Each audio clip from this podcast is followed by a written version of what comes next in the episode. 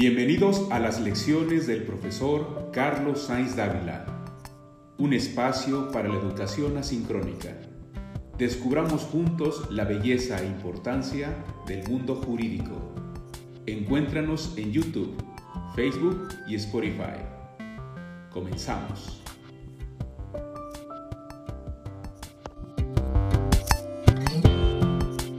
Bueno, pues buenas tardes a todos. Me da mucho gusto verlos de nuevo. Y como habíamos platicado, hoy tenemos un invitadazo de lujo, ¿no? Un amigo muy querido, además profesor y teso también y de esta misma materia de, normativa. De hecho, al rato nos veremos allá en, con tus chavos. Y me da mucho gusto presentarles a, al querido maestro Carlos Romero Sánchez, quien actualmente es procurador urbano en el estado de Jalisco y ahorita él que les platique eh, un poco de él, incluso un poco de lo que hace la, la institución que eh, dignamente dirige. Y bueno, pues la intención es que eh, para la dinámica del día de hoy, nosotros desde la clase pasada preparamos un material que ya teníamos incluso con, con, con el profe y los alumnos prepararon una serie de preguntas en audio, las cuales son la base para que hoy le hagan bombardien de preguntas a, mi tocayo. Eh, recuerden que, eh, bueno, tocayo, tú vas a ir eligiendo uno por uno a quien tú quieras, en el orden aleatorio que tú quieras, y a la persona que elijas te va a hacer la pregunta. Te puede hacer una o varias preguntas, las que él quiera. Pero ya que él agote sus preguntas, tú eliges a otro alumno y te tendrá que hacer preguntas distintas a las del primero. La bronca va a ser para los últimos, ¿no? Entonces, aquí la cosa es que cada eh, persona tiene que hacer al menos una pregunta y no puede ser repetida o en el mismo sentido que las anteriores. Yo aquí voy a estar monitoreando. Si se llegara a dar el caso que, se, que, alguien no pregunta, se quedó sin preguntas o, repitió, eh, aunque hubiese sido en otro, en otro modismo, eh, entonces el grupo se gana un strike y ellos ya saben el, el, el efecto que eso tiene, ¿no? Entonces, bueno, no sé si alguien tiene alguna duda, muchachos, con las reglas de la, clase de hoy. Ok, bueno, pues entonces yo con mucho gusto aquí les dejo al querido profe Carlos Romero para que él ahorita les platique de lo que él quiera y entonces les pueda platicar un poco de este tema tan importante para, para esta materia normativa de la construcción que tiene que ver con los temas y la legislación urbana y, todo esto que también hace Prodeur que, que, dirige el, profe Carlos, ¿no? Tocayo, todos tuyos. Gracias por acompañarnos. Muchas gracias a ti, gracias por la invitación y mucho gusto conocerles, chavos, chavos. Eh, pues un gustazo y ojalá nos encontremos también en los pasillos de nuestra universidad eh, en algún momento. Eh, bueno, la dinámica, como ya bien la decía mi tocayo, es este, en base a la presentación que vieron. Y bueno, aquí tengo, si no la mismita, una muy parecida a la mano para llevar una guía, este, que por cierto me encontré que, que no, no es mi mejor presentación, lo prometo. Suelen ser mucho más, eh, pues, uniformes, más eh, armadas de una mejor manera, pero en fin, ya vi que, pero ya, ya mejor rescaté la misma para, para tener ese hilo conductor nada más. Entonces, esta dinámica es muy interesante porque eh, parte de un, un, reconocimiento previo, ¿no? Entonces, ustedes ya me escucharon en ese video, ya vieron algunos de los conceptos que, les planteo y que me gusta compartirles. Y, bueno, eh, trataremos de, mejorar lo, que ahí se expone en el video, ¿no? Porque ahora se parte de preguntas, de dudas legítimas que han generado ustedes eh, en base a, lo, a, lo, visto. Entonces, eh, pues yo empezaría con Mauricio, este, si no tienes inconveniente, eh, pero no sin antes en este primer saque eh, hablar alguna, algunas frases, ¿no? Siempre las frases nos ilustran. Ustedes, supongo, igual que mis alumnos actuales, son estudiantes de arquitectura y de ingeniería civil.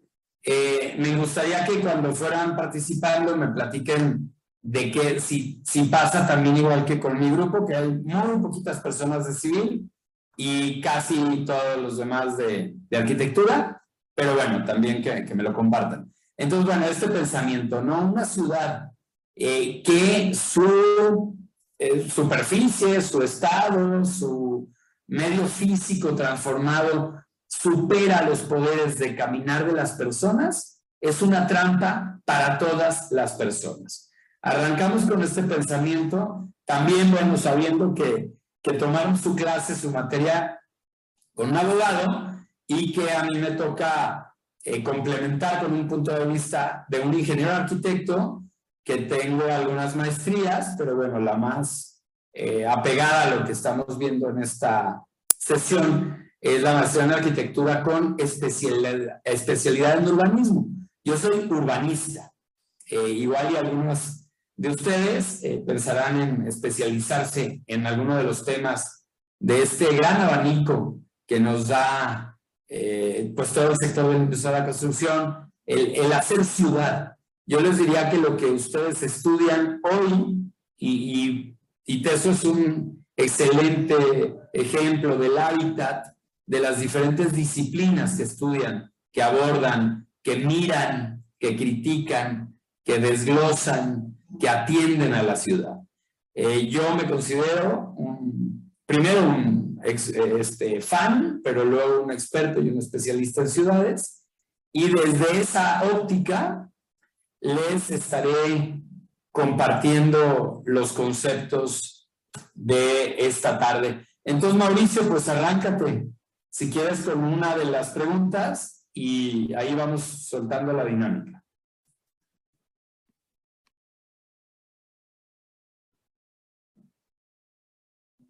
Mauricio Lepe. Sí. Perdón, profe. De hecho, de la presentación pasada a mí me llamó la atención que comentó que era presidente de un como grupo de ciudadanos, algo por el estilo que usted lo representaba, como a la hora de llevar a cabo las propuestas, votaciones y todo. Sí. Usted las presentaba. Perdón. Sí, a ver si eso viene aquí, pero si no se los platico de todos modos con todo gusto.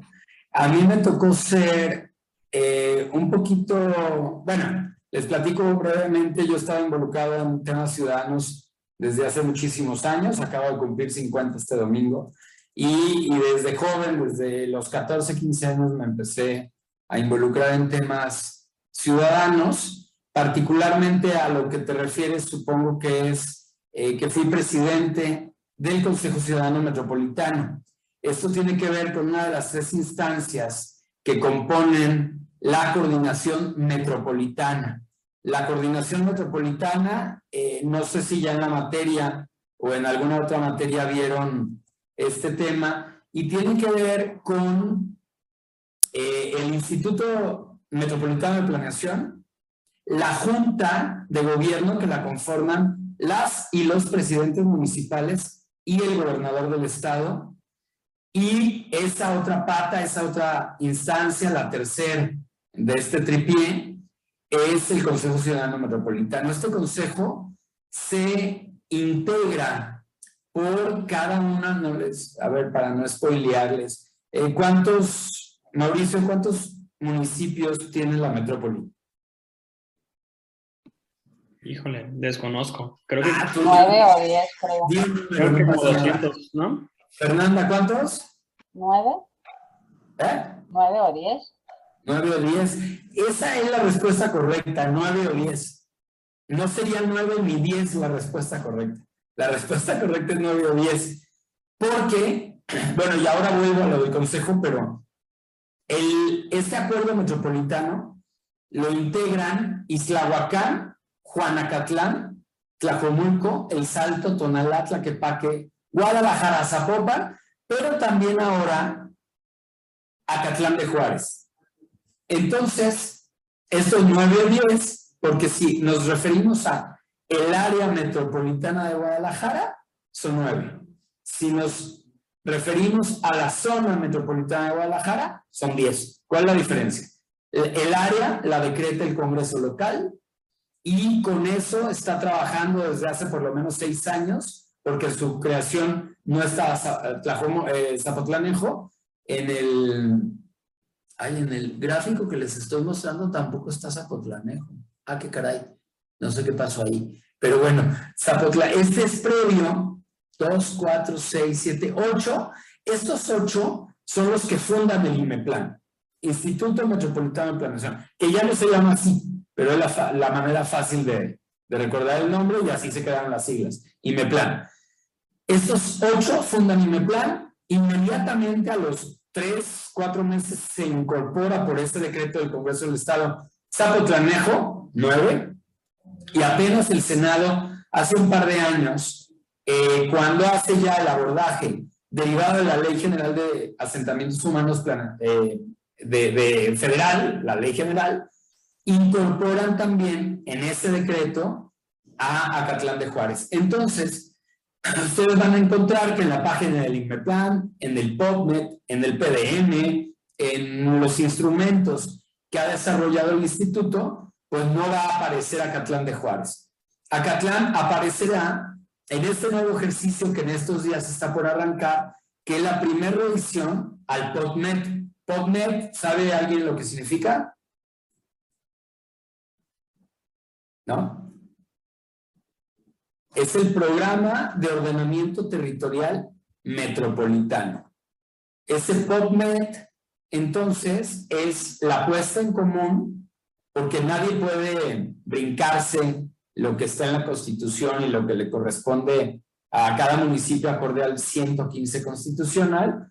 Entonces, lo que hace en este nuevo marco legal eh, la, la metrópoli es ponerse de acuerdo. Tenemos también a nivel estatal una ley de coordinación metropolitana y en esa ley de coordinación pues se dan las reglas de cómo conviven los eh, municipios de, del área, bueno, de todas las áreas metropolitanas, porque vale aclarar que, que no solo tenemos el área metropolitana de Guadalajara, si bien es la más representativa, la más numerosa, la de mayor número de habitantes, pero también tenemos otras.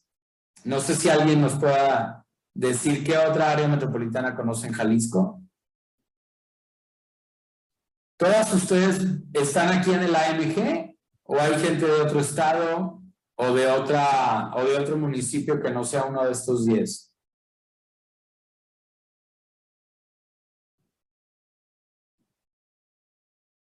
Yo soy de Michoacán, pero pues ahorita estoy viviendo aquí.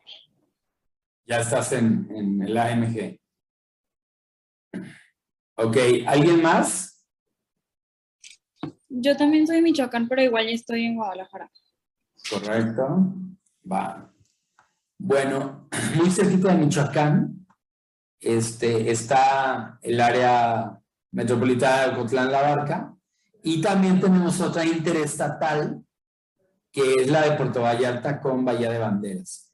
Este, llevan diferentes lógicas, llevan diferente avance, pero bueno, eh, lo que importa también es dejar bien claro que, que puede haber N áreas metropolitanas en el estado y, y las hay en el país, ¿no? Y entonces, bueno, ya volviendo a la pregunta y sin querer alargar demasiado este tema, esta tercera instancia, el Consejo Ciudadano Metropolitano, propone y lleva la agenda para lograr la gobernanza, para que no estén las y los alcaldes con el gobernador solitos decidiendo como lo que deciden siempre eh, junto con sus regidores en el municipio, que tampoco esté en instancia técnica sola, suponiendo lo que debe de hacer, sino que un par de personas con, un, con su suplente cada quien, o sea, cuatro personas de cada uno de estos nueve municipios, integran este Consejo Ciudadano Metropolitano, donde somos personas que, ciudadanos, yo ahí no era procurador, yo era eh, pues consultor urbano, había sido propuesto por diversas cámaras y universidades, el ITESO, la UNIVA, la Cámara de la Construcción, la Cámara de la Consultoría, asociaciones de vecinos, pero cualquiera de ustedes, de hecho ahorita está abierta la convocatoria para integrar el nuevo Consejo Ciudadano. Yo estuve en el primerito, en la primera generación, luego estuve en la tercera y ahorita está la convocatoria para la quinta, la quinta generación de consejeros, que duran dos años. Estos consejeros ciudadanos no tienen ningún sueldo y tienen la gran oportunidad de dar su visión de, eh, desde su disciplina, porque es interdisciplinar, multidisciplinario, no requieres tener un título, una especialidad, sino ser del municipio, demostrar que vives y que estás arraigado en el municipio de una manera burocrática pero sencilla, y eh, con eso inscribirte en la convocatoria. Yo les invito de verdad, chavos, no es un discurso, no es algo así por un decir. Hace falta que haya chavas, hace falta que haya eh, jóvenes en, en estas instancias, porque es muy fácil quejarnos de lo que quieran. No quiero poner ejemplos tampoco para no sesgar, aunque ya oyeron algunos de mis conceptos en la charla, pero eh, si no te quejas, no te quejes. ¿Sí? ¿Dije bien? ¿No me equivoqué? Si no te quejas, no te quejes. Entonces, si no te quejas, pues estás callado y te unes a, a la tontería o a la mayoría o a lo que de todos modos pasa. Pero si tú te quejas, tomas parte de las cosas y las puedes cambiar. El derecho a la ciudad eh, es tan amplio, desde Henri Lefebvre hasta autores más contemporáneos, eh, donde eh, se, hace el postulado que es tan amplio el derecho a la ciudad que tú tienes derecho a transformarla. Tú, cada una de ustedes, cada una de las personas aquí presentes, tienen el derecho, la oportunidad y las herramientas para transformarla, pero también para no hacer absolutamente nada. Así de amplio es el derecho a la ciudad. Entonces, participen, yo les recomiendo, de verdad, hay que dedicarle cuatro o cinco horas al mes, no pasa nada. Además, hace relaciones, tiene otras cosas positivas. Este, y bueno, es una dinámica, la verdad, bien interesante, que todavía no es suficiente. Hace falta que escuchen más las y los alcaldes, el instituto, a los ciudadanos, pero las y los ciudadanos se han ido plantando y han ido mejorando su actuación en el marcaje de agenda. ¿A qué me refiero cuando digo agenda? Pues que al político le puede importar lo que se le dé la gana, pero al ciudadano le puede estar importando otras cosas. El arbolado, la movilidad sustentable, la convivencia de las personas. Eh, otra vez, no quiero sesgar temas, pero bueno, este, el cableado, el ruido, eh, fenómenos de la vida urbana y eh, el político puede interesarle o no. Entonces, ahí están los ciudadanos para marcar lo que nos interesa como ciudadanos, en el momento que nos interesa como ciudadanos, porque a ellas y a ellos les va a interesar cuando van a venir votaciones, campañas, etcétera. A nosotras, a todas las personas que estamos siempre aquí, también el político es ciudadano, ¿sí? El, el, el ciudadano es perenne, antes, durante y después, siempre ciudadano. El político, a mí me toca ser servidor público, no es lo mismo. Yo ahorita, por cuatro años, ya llevo dos, me faltan dos, me faltan un año, ocho meses, soy servidor público. Fui electo por el Congreso, soy procurador de desarrollo urbano, no me designó el gobernador, yo no tengo un patrón, a mí me designó el Congreso, el Estado, y yo estoy para cumplir a las personas, para ser ojos y oídos de la ciudadanía. Entonces, eso es, sumamente importante cómo podemos plantear nuestros, eh, nuestras inquietudes, nuestras problemáticas como ciudadanía para que sean resueltas. Les invito entonces una vez más, eh, chavas, chavos, a que se involucren, a que tomen parte de las decisiones, a que si esa es una manera de participar, hay muchas, pero una manera muy padre, muy nueva, y muy acorde si eres estudiante de ingeniería civil, de arquitectura o de derecho del ITESO, para que participes, para que hagas eh, oír necesidades no de Tlaquepaque, porque ahí está nuestra universidad, o no solo de Tlaquepaque, sino de la metrópoli. De hecho, una reflexión constante que teníamos en el Consejo Ciudadano Metropolitano y que yo como presidente eh, la enmarcaba mucho, es que debemos de pensar como ciudadanos metropolitanos, no por los intereses de Zapopan o de Islahuacán contra los de Juanacatlán o de Guadalajara, no. Que realmente pensemos en esta globalidad metropolitana para ver qué es lo que interesa. Aquí nomás les doy un ejemplo. No todos los municipios tienen que tener reservas para todo. No todos tienen que tener mil hectáreas para vivienda, mil hectáreas para industria, mil hectáreas para comercio, mil hectáreas para sitios, mil hectáreas para eh, eh, plantas de energía, mil... No, por eso somos metrópoli.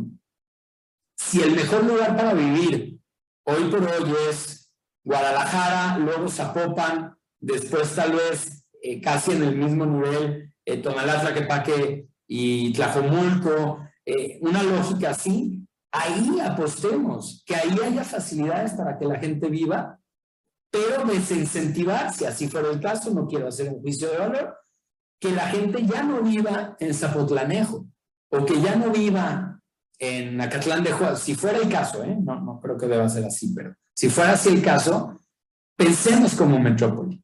¿Dónde deben de estar los centros logísticos? Quizás deben de estar en Acatlán, o en Acatlán y en Tlajomulco. Eh, y así, cada uno de los satisfactores de los equipamientos, de las necesidades que tiene la metrópoli en su conjunto. Entonces, bueno, espero haber sido claro con la respuesta. El Consejo Ciudadano Metropolitano, entonces, es una instancia de tres que conforman esta coordinación metropolitana. Y, eh, pues sí, me tocó el privilegio de ser el presidente de este consejo. Ya me quedaban unos días, me quedaba por las vacaciones casi de diciembre del, del 2019, cuando pedí licencia para postularme como procurador. Y bueno, pues eh, ya fui designado después, después de una contienda, de una elección eh, de los diputados, ya eh, pude participar en esta oportunidad que, que, se va rapidísimo, chavos. Suenan, bueno, pues es como la universidad. Cuatro años se nos hace eterno cuando vamos a entrar o cuando estamos en prepa, pero ya que están como ahorita en séptimo, en sexto, dice, hijo de la tostada, ¿en qué ratito se fue? ¿no? Mauricio, ¿quieres hacer alguna otra pregunta? Este, sé que cada quien tiene cuatro o cinco, pero o le damos paso alguna compañera, tú dime. Pues nada más rápido, por ejemplo, con el tema de evoluciones de las ciudades por ejemplo, las ciclovías, algo medio novedoso que a la vez se aprecia de parte de todos que pues no han sido lo suficientemente utilizadas. El consejo tiene que ver como para buscar una modificación, reducir poquito los tamaños de determinadas zonas de los carriles. Ahora sí que no sé si ese tipo de actos son parte de lo que ese mismo órgano puede ver qué onda. Sí, sí, sí. Mira, el, Consejo Ciudadano es como la, una especie como de la conciencia de la metrópoli. Y claro, una de las agendas pudiera ser pedir que es urgente reducir, no un poco, reducir mucho todos los carriles de autos de la ciudad. Hay una obesidad vial impresionante. La primer causa de muerte de los 0 a los 30 años en nuestro país son los hechos viales. No se vale que una hermana, una prima tuya, un abuelito de alguien de aquí, un tío, una tía, muere en la calle. Las calles no se hicieron para morir. Las calles son para vivirlas. Las calles las tenemos que reinventar, las tenemos que redistribuir. Por décadas, y no por muchas, ¿eh? Apenas este despapalle empezó en los setentas, pero le dimos demasiado espacio al automóvil. Cuando tú le das espacio al automóvil, la lectura del, conductor, que son personas, pero asumen un rol de conductores y hay un aumento de velocidad. La velocidad es igual a muerte. Eh, ¿a qué velocidad crees? No es examen. ¿A cuál crees tú que nos desplazamos las personas? ¿A qué, a, qué velocidad caminamos?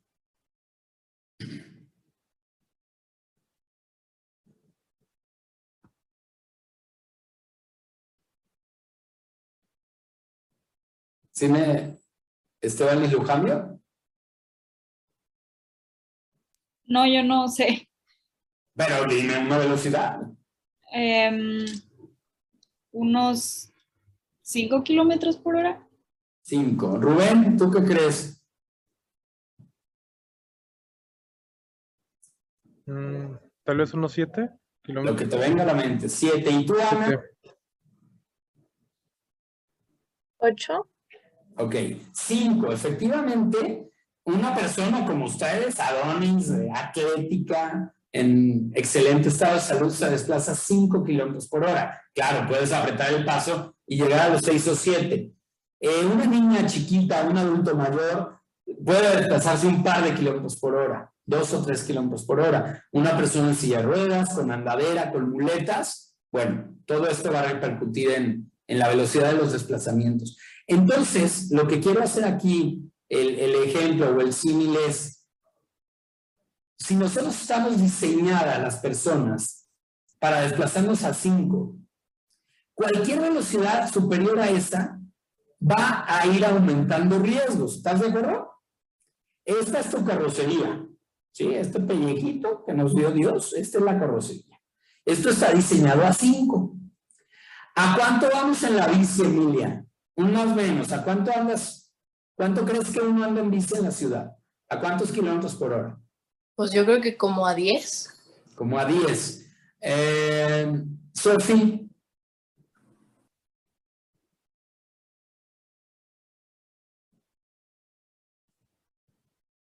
¿20, 30? ay, bueno. A ver, 10, 20, 30. ¿Y Juan Pablo? 25, no sé. Bueno, mira, un ciclista urbano está más cerca de los 10, entre los 10 y 17. 10 y 17. Sí, también 20 y quizás 30, ¿no? De bajada, allá en la bajada del diablo, ¿no? En circuito madrigal, una cosa así, pero fácil, 30. Este, ahora, ¿te has caído de la patineta alguna vez, Andrés? ¿De chavo te llegaste a caer de la patineta o de los patines? Sí, ¿Cómo fue el peor raspón que te diste? eh, fue como en la rodilla y en los codos y pues sí, pues sí se pone feo, pues no sé cómo Sí, explicarlo. Se peló, salió sangre quizás, y te duró días y igual de ahí traes el recuerdo todavía, ¿no? La cicatriz. Ok, eso pudo haber ocurrido entre 9, 10 o 12 kilómetros por hora. ¿Sí? Yo me he caído de la bici más o menos a, a buena velocidad y también te das un fregadazo, ¿no? Ahora, Claudio, ¿qué pasará? ¿A, a cómo crees que se desplaza un motociclista urbano? Más o menos. ¿Motociclista qué, perdón? Urbano, un motociclista en la ciudad. No sé, creo como un auto casi 70 kilómetros por hora. 70, madre santísima. Bueno, ¿quién más? ¿Qué otra opinión? Este, Alejandro. Una moto entre 40 y 50. 40, 50. Samantha, Entre 50 kilómetros por hora. santísima. Bueno, ahí les va. Eh, el ser humano, entonces decíamos, entre 5 y 7, entre 3 y 7. Eh, en la bici ya puedes alcanzar 17, 20. Entramos en planos, con sombra, que no te esté toquito que en los altos, que no se te atraviese ningún tarado en, en algún carro, etcétera. Este, 17, 20. En moto, en moto, si alguien, ojalá nadie sea usuario de moto, pero si es usuario de moto, por favor píquenle ahí en la, en la compu de la moto y vean la la la average, la que te da el promedio, para que se den un quemón a cómo era el promedio de velocidad. Claro que puedes acelerar a 100, de 0 a 100 en, en X segundos, pero, pero el promedio de velocidad de desplazamiento, bueno, ya vamos a cerrar este tema. ¿En cuánto crees que se desplaza un carro en la ciudad de Fernanda? Ya vimos a pie, ya vimos en bici, ya vimos en moto y ahora en coche. Ve- Velocidad promedio en la ciudad, Fer. Pues de 80 a 100 kilómetros por hora 80 a 100 kilómetros. a 100 en la ciudad. Ok. Eh, ¿Quién? ¿Marlene? No, pues yo creo que en la ciudad debe ser menor por todo lo del tráfico y así, en general un promedio, pues unos 60. Bueno, les voy a dejar una tareita. En el coche de ustedes o en el de sus papás o en el de la persona que, que más se desplacen con ella, vayan al ratito que acabamos la clase y píquenle ese botoncito de, de, de compu que te dice cuántos kilómetros lleva y cuántos le quedan y tal. Píquenle ahí y ya ustedes saquen sus conclusiones, no me crean a mí, pero bueno, se van a llevar una sorpresa bastante grande. No es más de la velocidad de la bici a la que los coches se desplazan en la ciudad.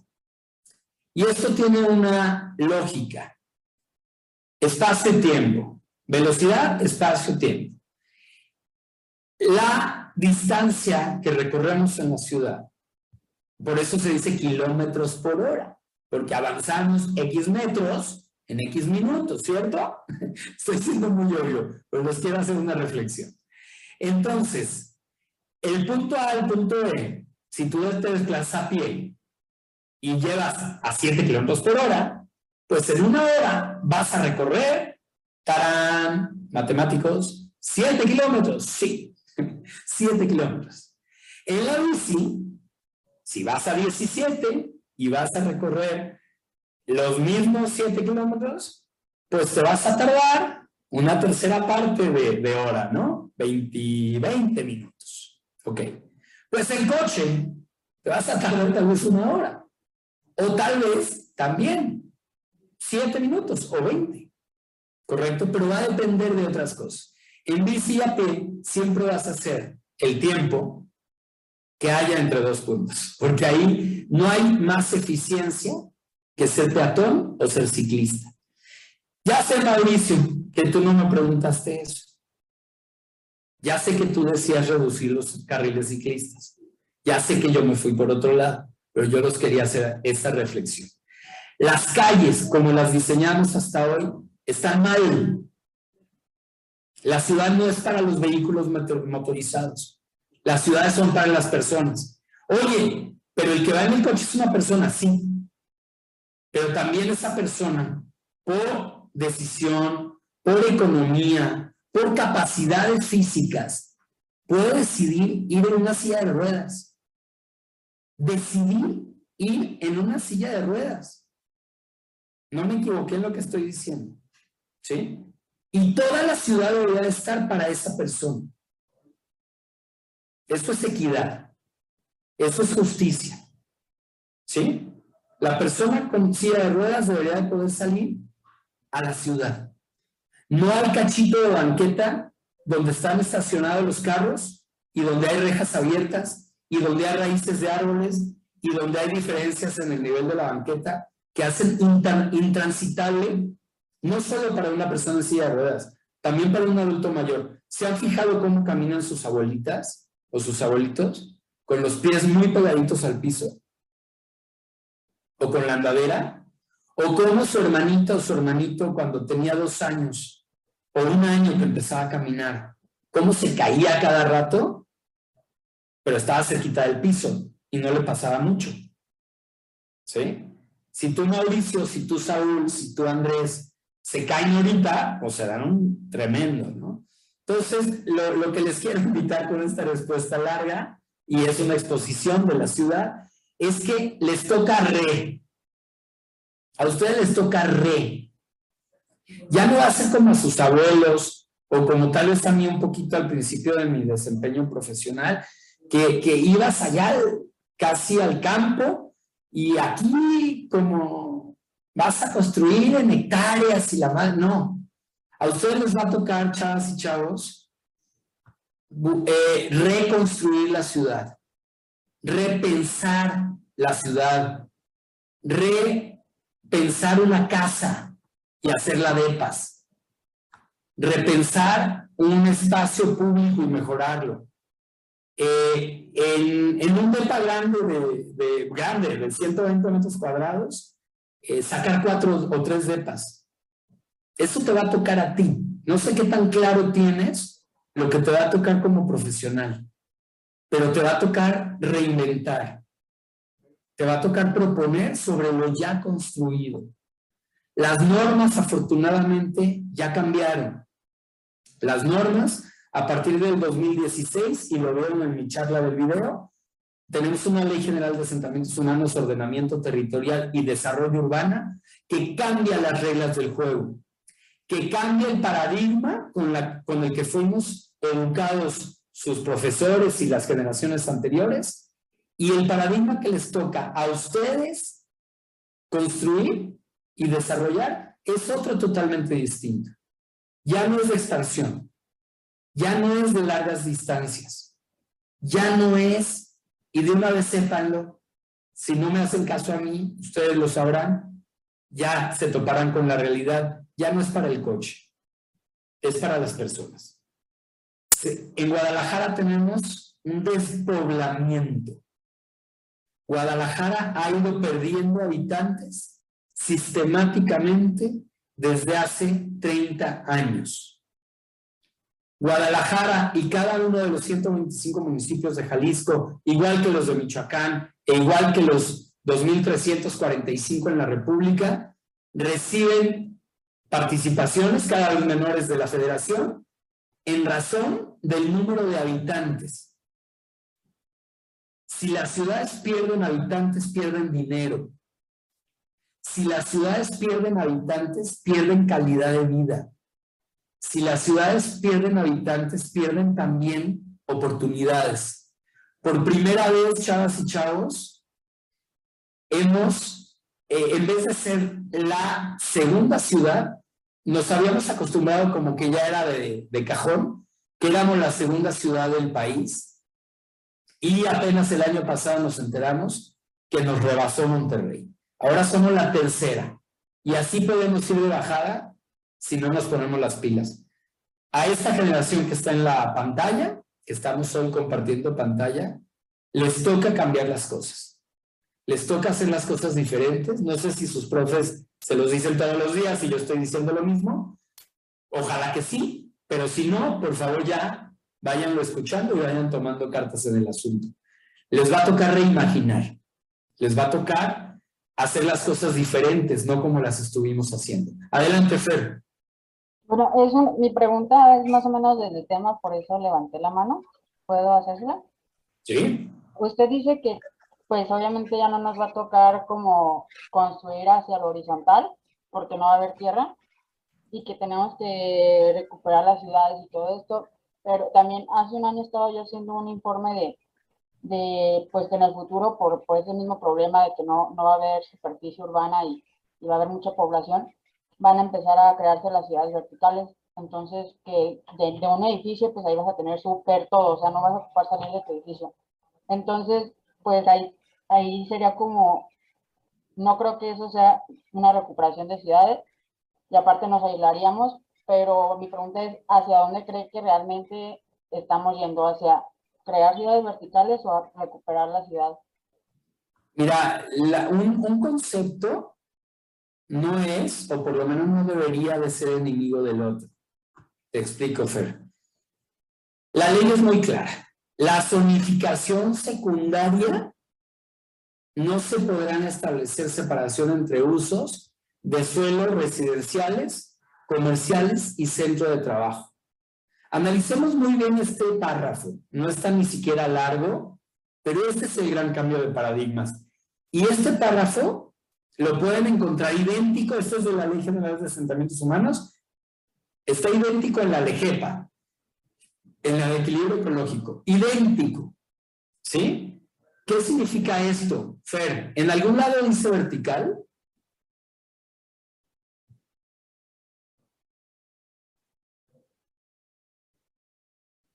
Fer, ¿estás ahí?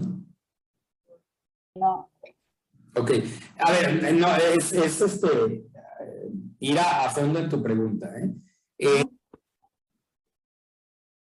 nos dice que debe ser compatible vivir, trabajar, comer y jugar, ¿sí? O distraernos, o pasatiempos, una chévere. Por cierto, Mañana jueves toca cervezas y ciudad. Ahorita les paso por medio de su profesor el evento que hacemos cada último jueves de mes. Yo sé que a ustedes les gusta la cerveza y les gustan las ciudades, por eso estudian lo que estudian. Me refiero a las ciudades. Entonces les voy a invitar al Beers and the City, que eh, ya casi llevamos 50 ediciones, todos los últimos jueves de cada mes hace cuatro años. Hablamos de diferentes temas de ciudad y mañana toca hablar de migrantes en el contexto de las ciudades. Eh, ahorita les paso el póster por medio de mi tocayo, pero bueno, yendo a tu pregunta. Entonces, lo que nos dice es que, a ver, cuando estudiaste primaria y secundaria quizás, ya, ya no me acuerdo, bueno, con mis hijas lo veo ahora, pero veíamos las ciudades de, de, las ciudades fundacionales eh, nuestras, ¿no? Que si de los aztecas, que si de los mayas y tal. Y bueno, eran eran lugares donde vivía toda la gente, o sea, eran densas, eran diosos mixtos, pues no se llamaba así, pero eran diosos mixtos, ¿no? Acuérdense que ahí el rollo principal era lo ceremonial, lo, religioso, y ahí mismo estaba lo comercial, el gobierno, eh, tenía que ver con lo mismo, ¿no? Ceremonial y, gobierno, y, bueno, se hacían todas las, o sea, eran diosos mixtos. Luego viene la colonización, en este y en otros muchísimos países del mundo. Y entonces llega otra forma de hacer las cosas, pero también densa, compacta y con usos mixtos. ¿Sí? Igual, la tiendita a la vuelta, la escuela enfrente, la iglesia una cuadra, el palacio de gobierno a cinco o a cuatro cuadras, el parque público. Y de repente, por copiarle a un país que ha hecho las cosas muy, muy mal y que ya se están empezando a, a, retroceder o a ser distintas, eh, las hicimos tremendamente mal en muy poco tiempo. O sea, veníamos haciendo ciudades más o menos correctas y en muy poquitito tiempo la empezamos a regar horrible. Entonces, lo que te está diciendo este párrafo, Fernanda, es que debemos de volver a eso. Aquí no dice vertical.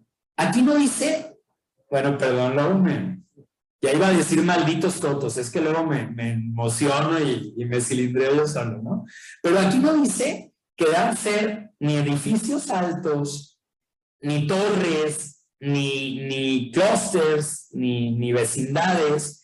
No te dice el cómo, porque es una ley general. Las leyes generales te dan cosas generales.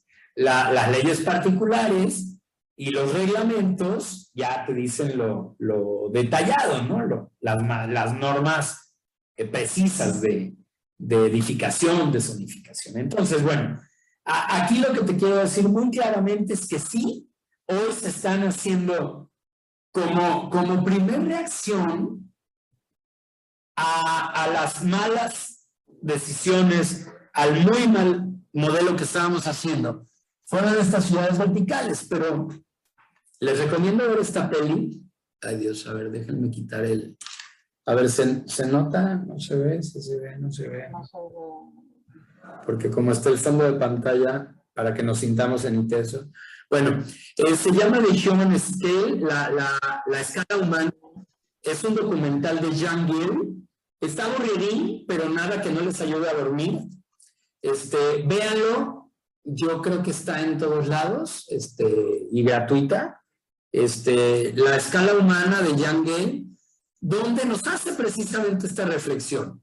Nos, nos este, hace la reflexión de cómo pasa, no sé si alguna de ustedes ya había oído de Gale, de Jean arquitecto danés que está por cumplir 90 años, que se ve fuertemente influenciado para bien por su esposa, que le dice, oye, Jan, pues está muy chido lo que tú haces, te la pasas este, Ah, diseñando eh, de pintas y casitas y, tal, y, la puerta y el mueblecito y tal. Dice, pero ¿qué pasa afuera? Y entonces Jean Gay eh, eh, dice, ah, caramba, sí es cierto, ella era socióloga y hacen un equipazo, siguen trabajando juntos. Este, y entonces dice, a ver, vamos a ver la vida social entre los edificios. Ese es el nombre de uno de sus libros. La vida social entre los edificios. Oye, nos dedicamos, esto es frase de Gale también, nos dedicamos a, observar aves. Tenemos perfectamente estudiado al tigre de, Bengala. este, a la mariposa monarca. Pero ¿qué pasa con los humanos? ¿Cómo interactuamos? ¿Cómo nos relacionamos? ¿Cómo platicamos? ¿Cómo vivimos la ciudad? Y entonces Gale desarrolla una metodología súper interesante para devolver la ciudad a escala humana. La crisis que estamos viviendo, la pandemia que estamos viviendo, y me refiero a la primera causa de muerte en nuestro país, que son los hechos viales, en 1972 en Dinamarca le pusieron un alto. 1972, hace 50 años, y comenzaron a hacer las calles diferentes. Las calles para que la gente viviera, no para que muriera. Y hoy es un referente a nivel internacional, Dinamarca, Holanda, y lo están empezando a hacer otras ciudades como Barcelona y como París, liderados por unas alcaldesas extraordinarias que también a quien le interese les puedo dar bibliografía, algunos links, información. Pero bueno, respondiéndote ahora sí ya, este, es, no es igual si la primera reacción son verticales, sí la especulación del suelo, sí los desarrolladores, los llamados tiburones inmobiliarios, pero también si en casa de tu abuelita te dan oportunidad, Fer, esto es real, si en casa de tu abuelita te dan oportunidad de hacer cuatro o seis depas, subdividiendo la sala, el comedor, la recámara, eh, la terraza, la sala elegante, la sala informal, la sala de tele, así vivían nuestros abuelos, ¿no? Así es que aquí casa de mis papás es donde hoy tengo mi oficina de las tardes, y, así está, ¿no? Pero la sala blanca, la sala de estar, la sala de la tele, la sala de entrada, el comedor grande, el antecomedor, el desayunador, la cocina. Todos esos espacios, por eso les digo, re, reimagínenlos. Y propones, Fernanda, y más si es en Guadalajara, hay grandes incentivos y es bien fácil, que en la casa de tus abuelitos se pueda hacer ventas. Este, se llama desdoblamiento y hay un montón de, de cosas muy fáciles de hacer hoy en Guadalajara y seguramente será la tendencia para los otros municipios metropolitanos.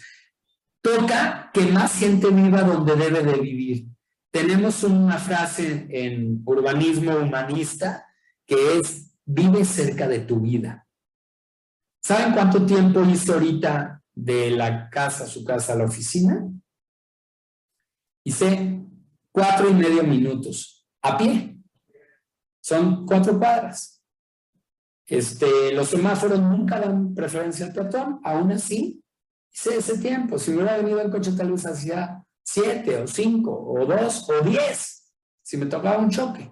Entonces, bueno, vive cerca de tu vida. Si tus desplazamientos eh, o del núcleo con el que vives, papá, mamá, hermanos, o roomies, o amigas, amigos, lo que sea, eh, se dedican más a la escuela, múdate a la puerta del ITESO.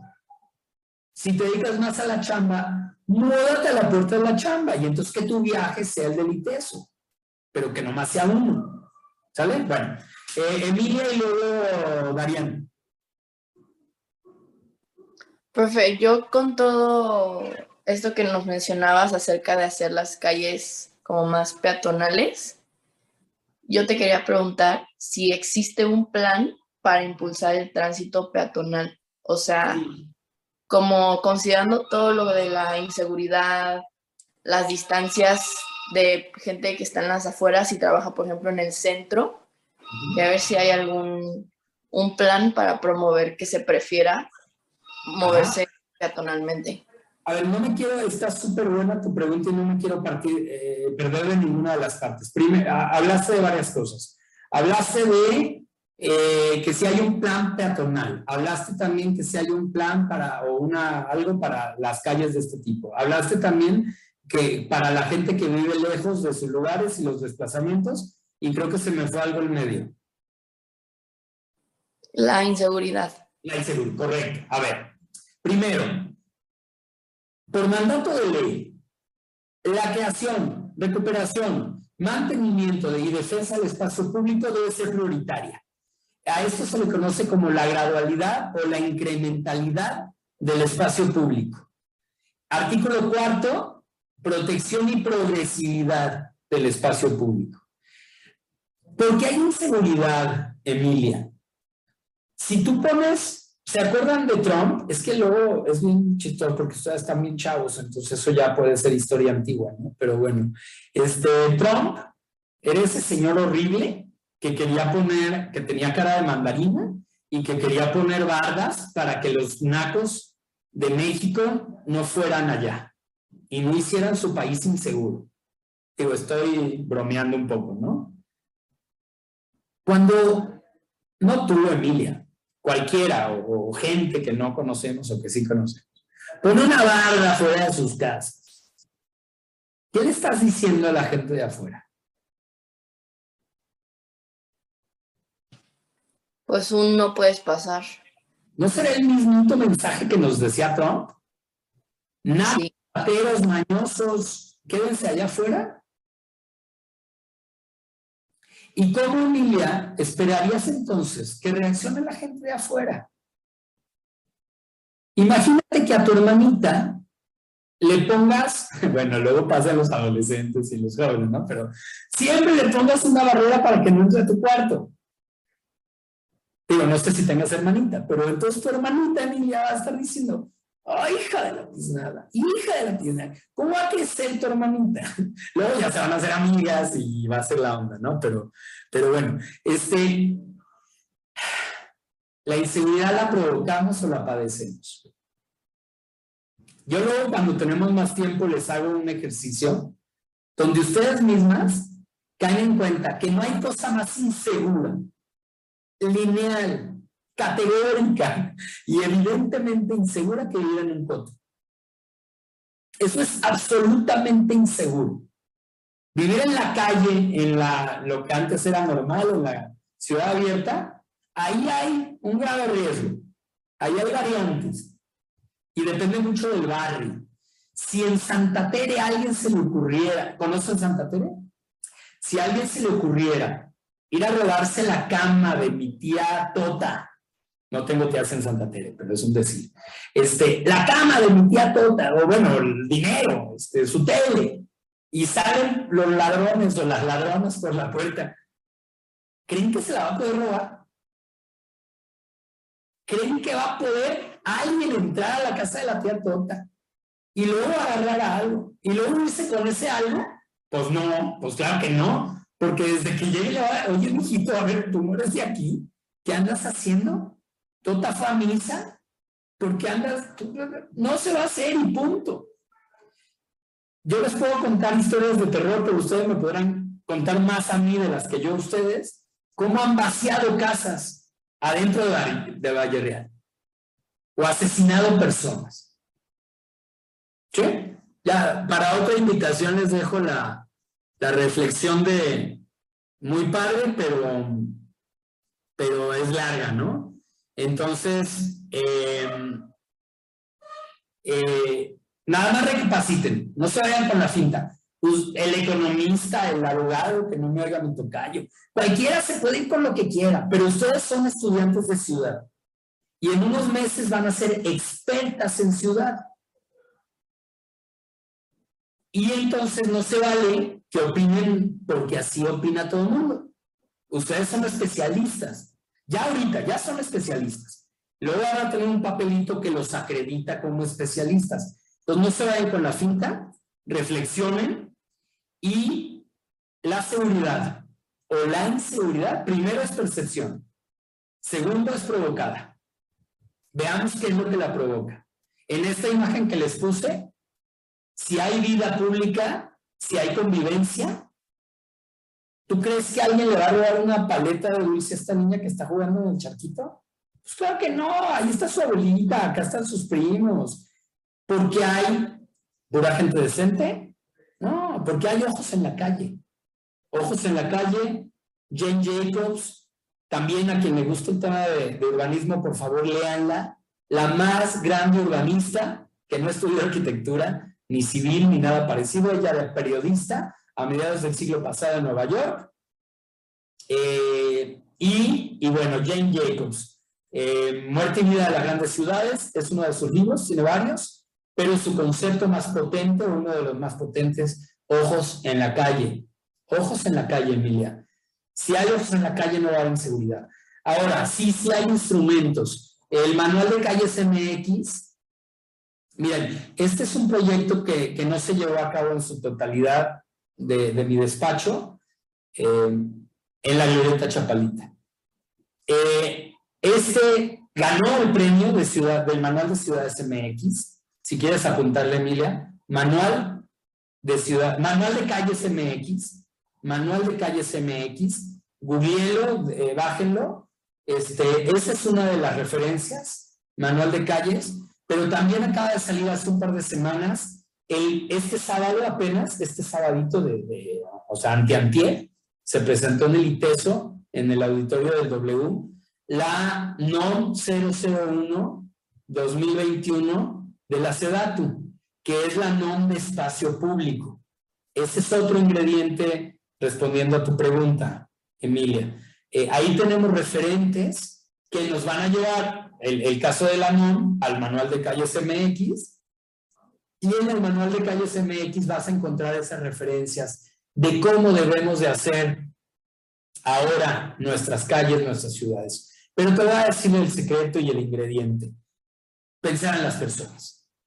Si piensas en que una niña chiquita pueda desplazarse sola a la tiendita, si piensas que un, un adulto mayor puede ir con andadera al parque, eso es como debes de diseñar. Es que es como haces una casa. Tú estudias arquitectura.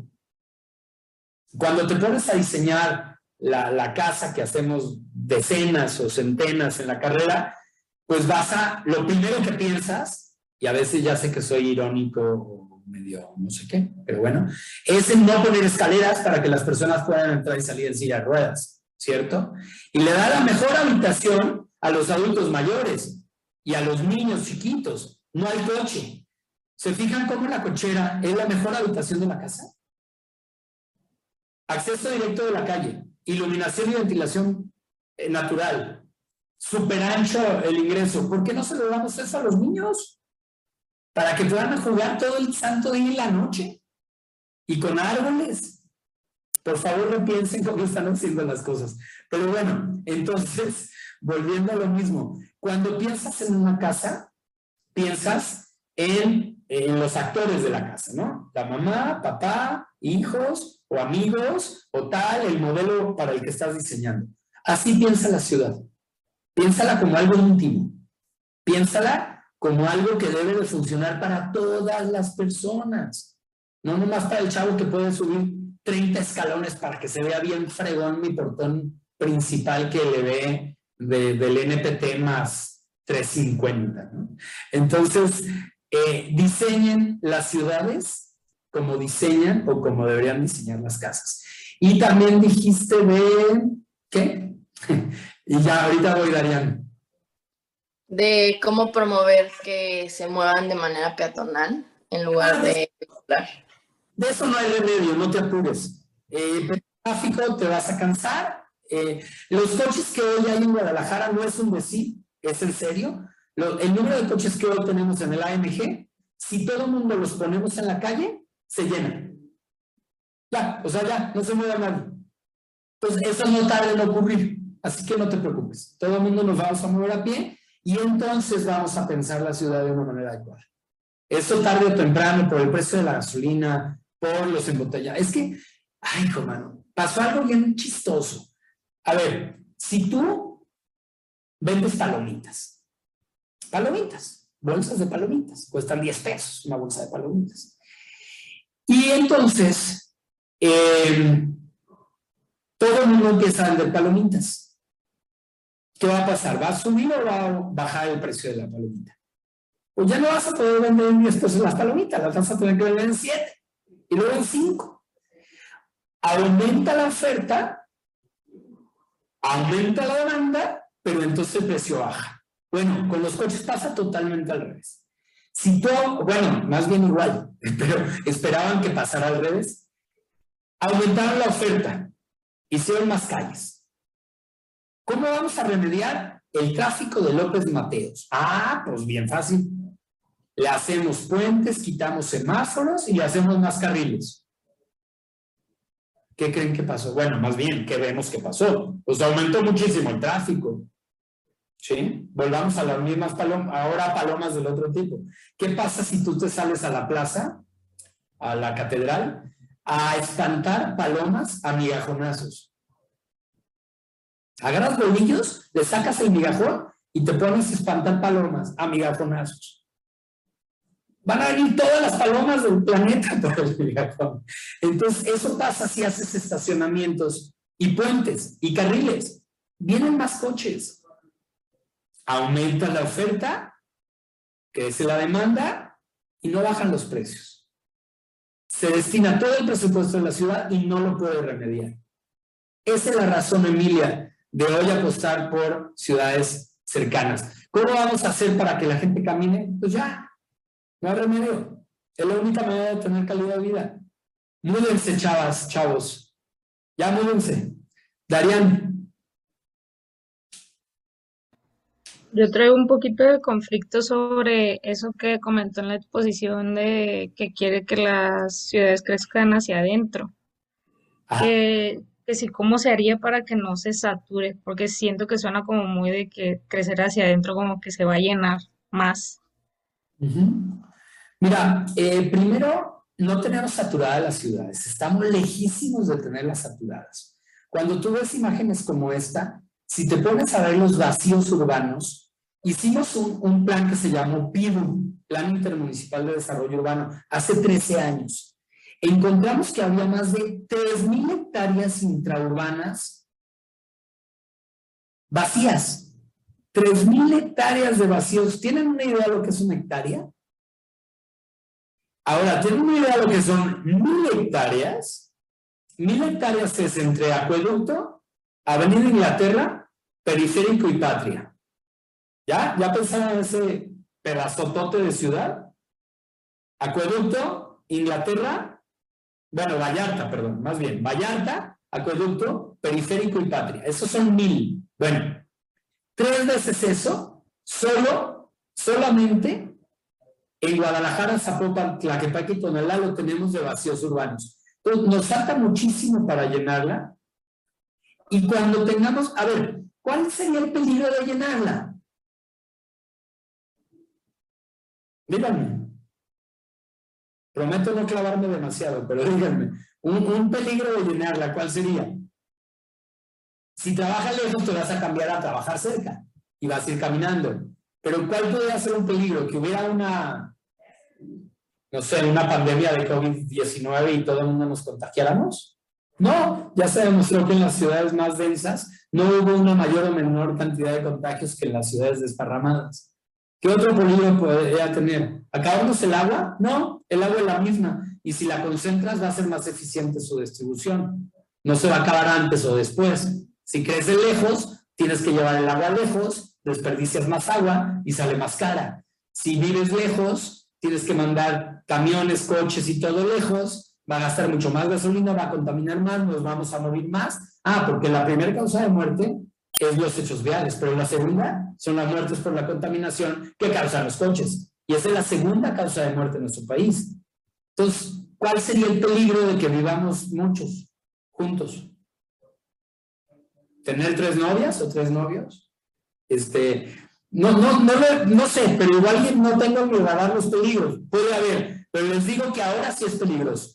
Ahora te puedes morir por ir a la escuela porque vives en Santanita y estudias, ya estoy ventilando gente, este, estudias en el Cervantes. Y entonces te arriesgas una hora y media al día o dos horas en total a morirte. Eso sí es peligroso. Que te asalten, no, porque va a haber ojos en la calle. Te va a conocer la señora de la esquina. ¿Quién conoce a la señora de la esquina? ¿Quién se sabe el nombre del de la tiendita? ¿Quién manda a su hermanita o a su hermanito de siete u ocho años por pan dulce? Recuperemos la ciudad, jóvenes. Sofi. Eh, un poco también de este tema.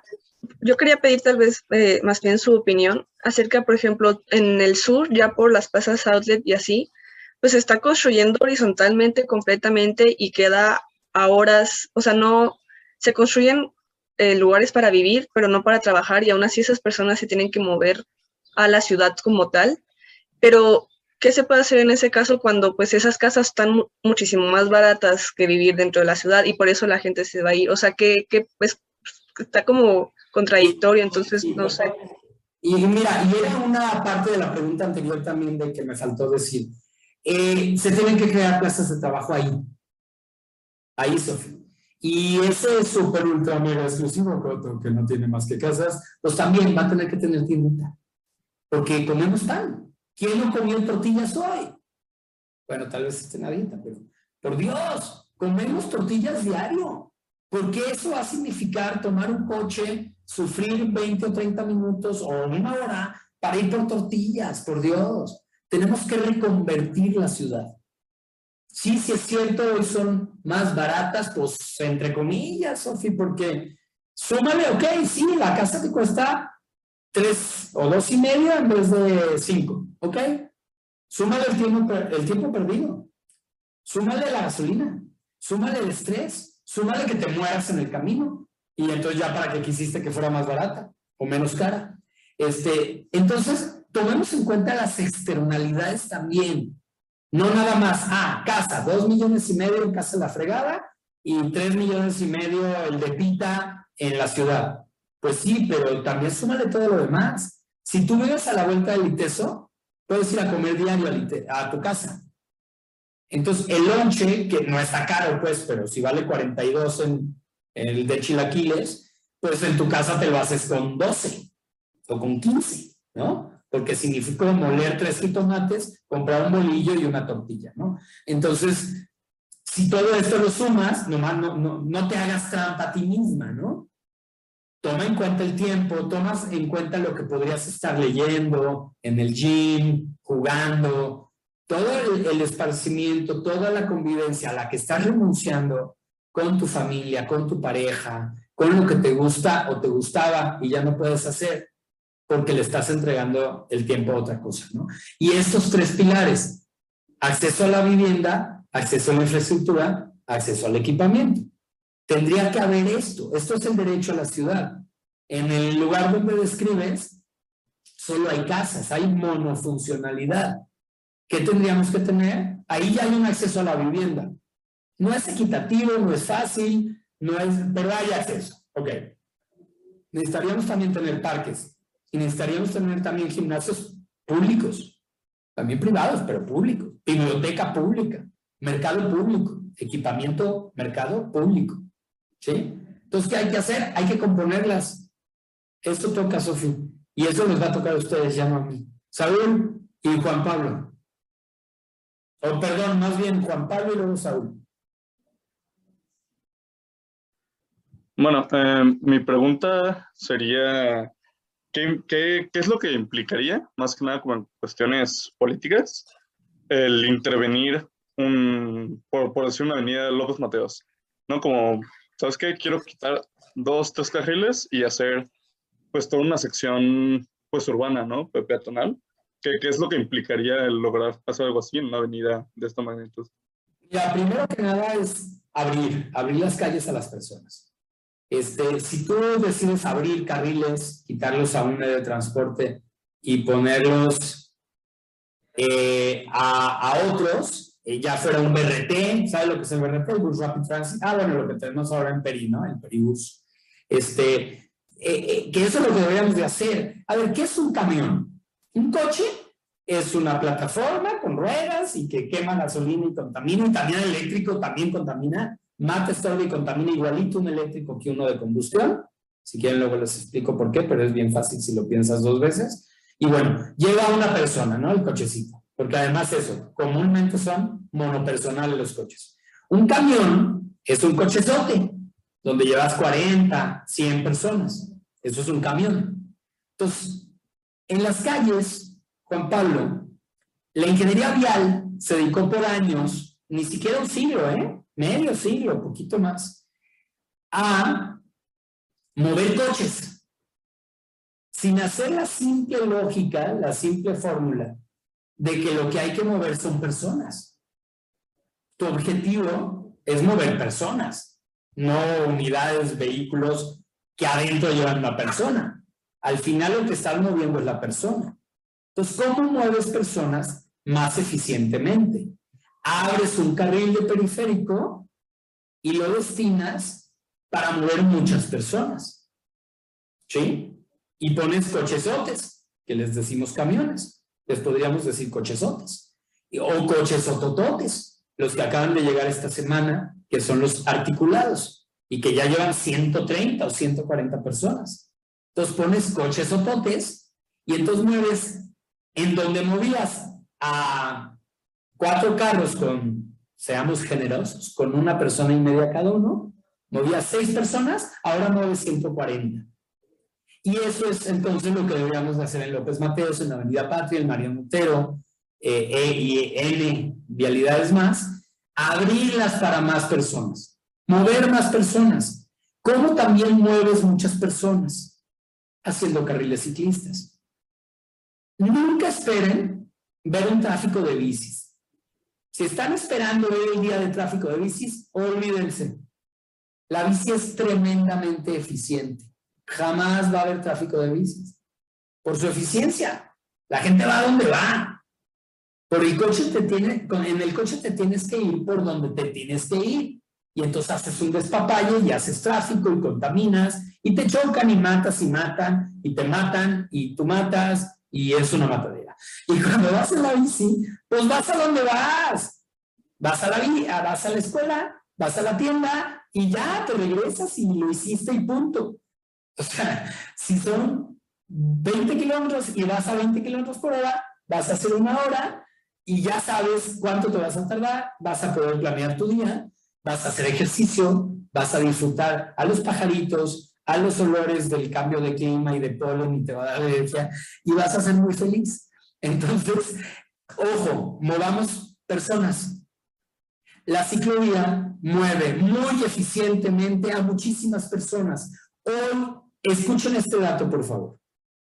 Y no me crean, chequenlo en los medios y en los estudios y en los reportes. Hoy se mueven más personas en Guadalajara en bici que los Uber y taxis juntos. ¿Sí?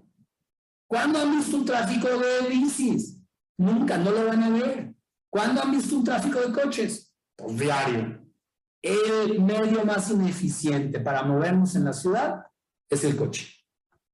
Oye, que voy a ir a visitar a mi tía a Los Ángeles, pues, o bueno, a Tapalpa. Pues sí, vete en coche. Y déjalo en cuanto puedas y vete a pie a disfrutar la Tapalpa. Nadie se imagina ir a Tapalpa a andar en coche. ¿Sí? Entonces, bueno, no sé si me desvíe, pero Juan Pablo, el punto es abrir, mezclar, dar a las personas el lugar, mover personas, eso es movilidad sustentable. Mover personas. ¿Sale? Otra vez, les toca a ustedes la tarea. Hay que repensar toda la ciudad. Saúl, ah, ¿por qué puse este triángulo? Porque nos toca, las leyes no son para juzgarse, son para cumplirlas. Hoy, los tratados internacionales obligan a México a tomar estas medidas. Hoy, nuestra Ley Federal de Asentamientos Humanos nos lo dicta. Hoy, nuestro Código Urbano nos lo dice y también nuestros reglamentos. No pierdan su tiempo, cumplan con la ley. La materia normativa puede ser su mejor aliada o su peor pesadilla. Si la llevas bien, si sabes dónde encontrar las cosas, vas a ser una ingeniera civil, una arquitecta eh, que va, va a llevar bien las cosas. Si no, la vas a sufrir todo el tiempo. La Estrategia Nacional de Ordenamiento Territorial eh, y otros instrumentos que les he mencionado hablan de esto, lo tenemos que cumplir porque es ley. A la que sigue, hay que hacerlo. Saúl. Este, ¿Me escuchó? Sí. Ah, bueno, este, en sí es como una opinión porque ahorita estoy llevando una materia que se llama equipamiento urbano y me está tocando trabajar un terreno, este, en la zona de donde está el auditorio Telmex y justo ahí mismo se va a hacer un plan maestro del Centro Cultural Universitario.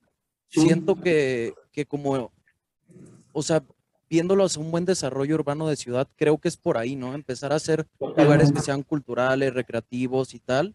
Este, ¿como cuánto tiempo ves que se empieza a ver más eso?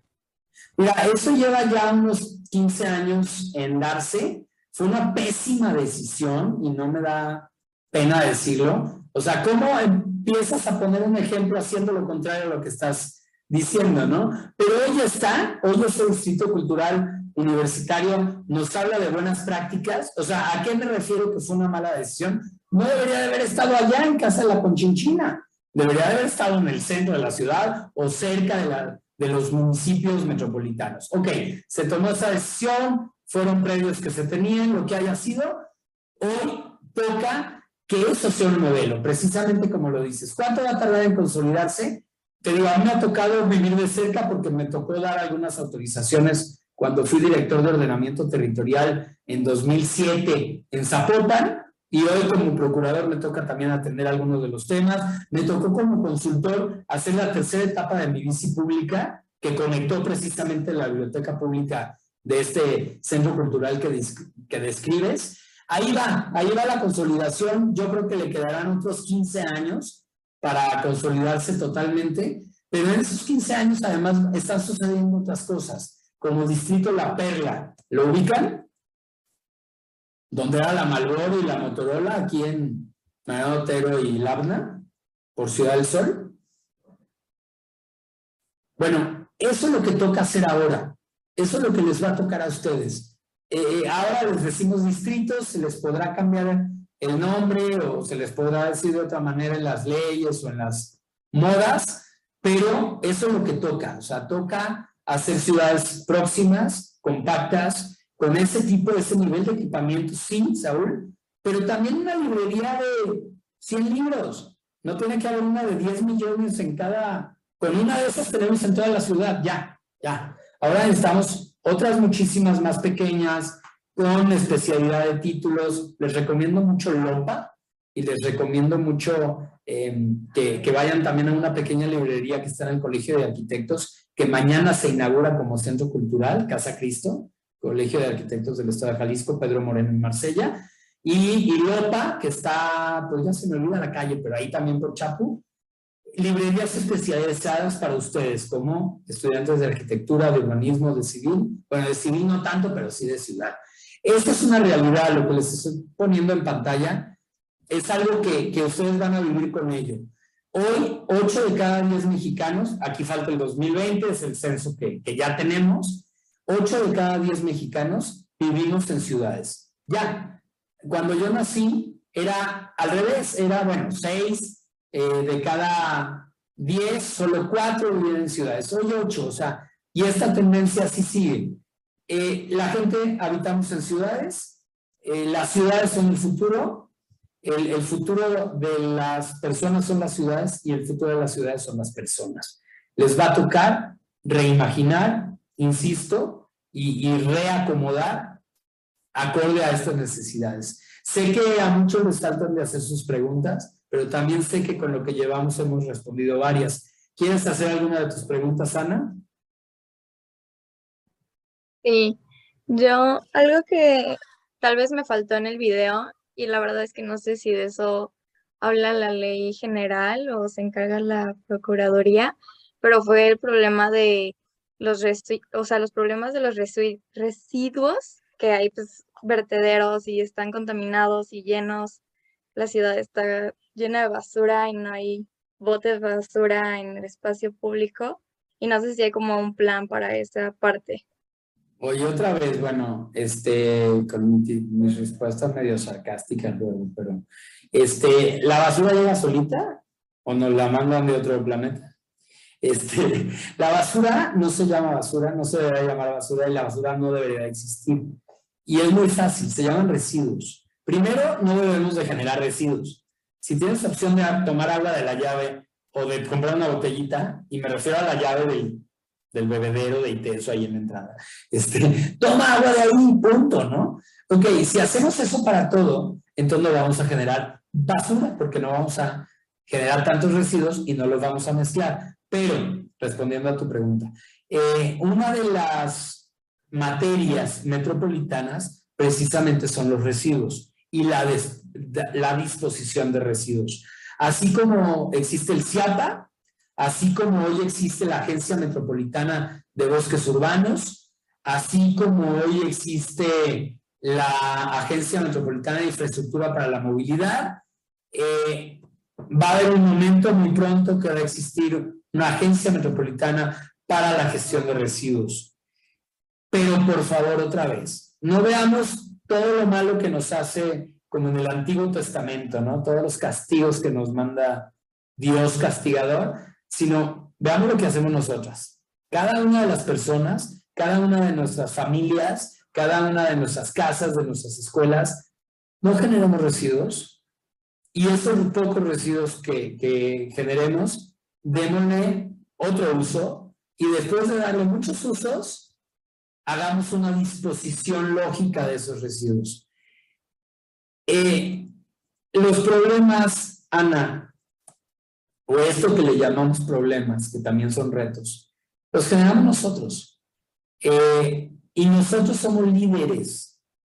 Ustedes, oye, seguro ya te tocó Estebalis o, o, Emilia o, o, Andrés, que te habla tu abuelita, tu tía, tu tío, desde que estabas en primero y, ya te quiere preguntar algo, ¿no? Porque ya eres el especialista, ya eres el referente en tu familia o en la empresa o en los cuates, ¿no? Tus cuates también. Oye, ¿y cómo le hago? Pongo una IPR o una... Espérame, espérame, pues apenas no sé ni qué es eso, ¿ah? Pero ya nos consideran especialistas. Con esto también les quiero invitar a que utilicemos el lenguaje adecuado.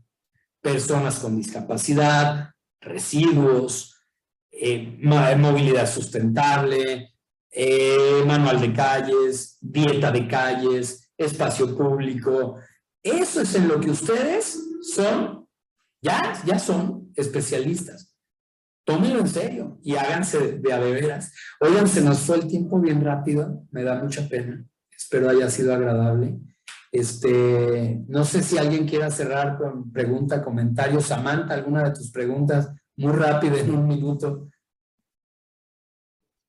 Pues ahorita que estás hablando con los cambios que está surgiendo en la ciudad, eh, me surgió la duda si hay manera de apresurar ese proceso. Por ejemplo, de las bicis mencionaste que era 15, aproximadamente le falta 15 años. Quería saber si hay manera de apresurarlo o ya es cuestión de la acción que tome la gente. Definitivamente hay, acción. Y otra vez más los devuelvo la bolita. Eh, ustedes lo pueden apresurar. Este, todos nosotros los que estamos en esta pantalla y, las relaciones que tenemos de familias, de, de chamba, de todo lo que hacemos en la vida diaria, podemos apresurarlo. Y, y, qué buen punto, ¿eh? porque precisamente de eso se trata. Se trata de apresurarlo. Eh, eh, vamos tarde, vamos muy tarde, vamos decenas de años tarde. Las ciudades tienen la capacidad de, solo si una ciudad puede proveer algo interesante para ti, Sofi, para ti, Saúl, para ti, Juan Pablo, para cuando lo, lo, haga un satisfactor, que tú estés muy contenta en tu ciudad, es porque fue creada para ti. Esa es otra frase de Jane Jacobs que hace ratito les decía. Se me olvidaba rápido, les digo qué hacemos en la Procuraduría de Desarrollo Urbano. En la Procuraduría somos los ojos de la ciudadanía, los ojos expertos de la ciudadanía en materia urbana. Cuidamos y promovemos, conservamos, ampliamos y mejoramos el patrimonio cultural edificado. Ese patrimonio que nos da identidad como jaliscienses, como tapatíos, como michoacanos, como de cada lugar que seamos, lo que nos da un sentido de pertenencia.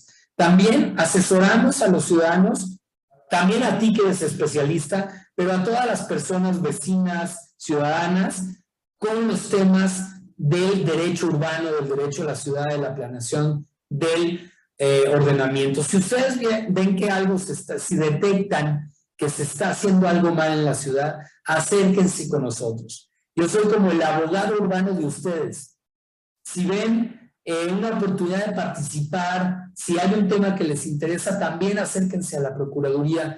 Nosotros les conectamos con los tomadores de decisiones. Aquí está un poco lo que se habla en el video que ya vieron. ¿Por qué hablamos de la nueva agenda urbana? ¿Por qué tiene México ese compromiso?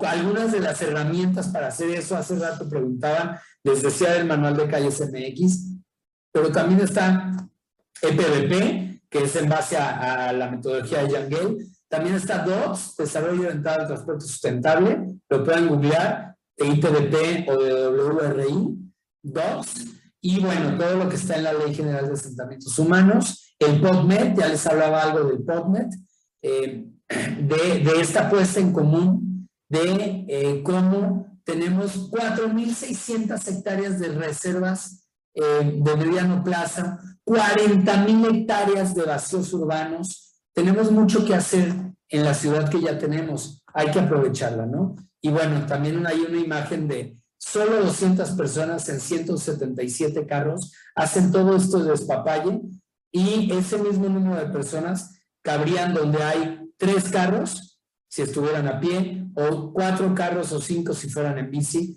o seis carros si fueran en buses. Hagamos las ciudades eficientes, la tarea es de todos. Y bueno, pongo a sus órdenes eh, mi, mi Twitter. Yo sé que también por su edad no usan Twitter, pero bueno, se pueden meter y ya. Todos peatones, T-O, un dos, peatones, todos peatones. Para mí es la manera más fácil, pero pues también, Carlos romero.iteso.mx es mi correo de Iteso y estoy a sus órdenes.